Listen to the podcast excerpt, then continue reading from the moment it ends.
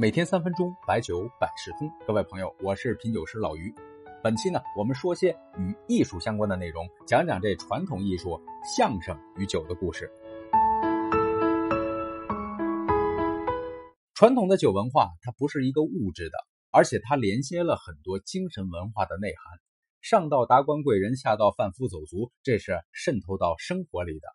所以你看，各种的艺术形式里边都有大量酒的场景显现。传统京剧《贵妃醉酒》，现代京剧《临行喝妈一碗酒，浑身是胆雄赳赳》，还有老歌《年轻的朋友来相会》，年轻的朋友们，让我们自豪的举起杯，挺胸膛，笑阳门，光荣属于八十年代的新一辈。后来还有周华健的朋友，一句话，一辈子，一生情，一杯酒。还有一首朋友啊，是臧天朔的朋友。他那首朋友啊朋友，你可曾想起了我？如果你正在享受幸福，请你忘记我。很多人说，哎，这里边可是没有酒啊！嘿，您看嗓子都哑成这样了，这里边能没酒吗？您可能听出来，这后面其实是个相声段子里边的内容。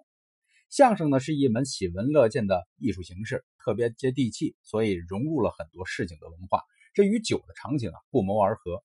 这相声呢，讲究的是说学逗唱；品酒讲究的是色香味格。相声讲究的是传统段子的延伸，白酒也是要老酒的勾调。郭德纲不是说过吗？传统相声一千多段，经过我们这些相声演员不断的努力，最后现在只剩下四百多段了。相声演员帅、卖、坏、怪四大风格，什么身形、什么长相都有，但是必须活好才能获得观众的认可。白酒现在也是啊，包装特别漂亮，但是好不好，关键要看酒质。包装漂亮了，酒质上不去，最后人家会评价瓶子货。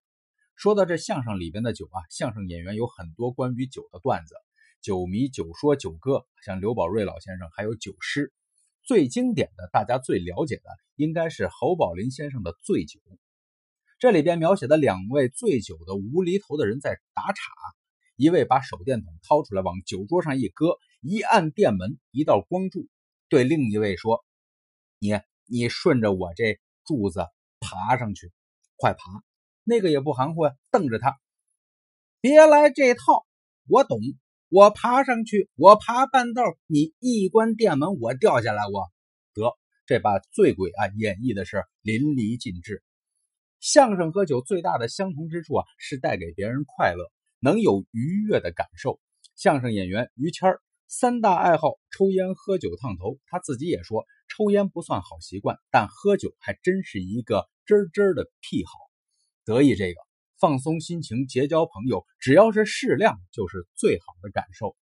郭德纲呢，有个定场诗写的非常好：饮酒不醉，醉为高；好色不乱，乃英豪。无义之君，君莫取；忍气饶人，祸自消。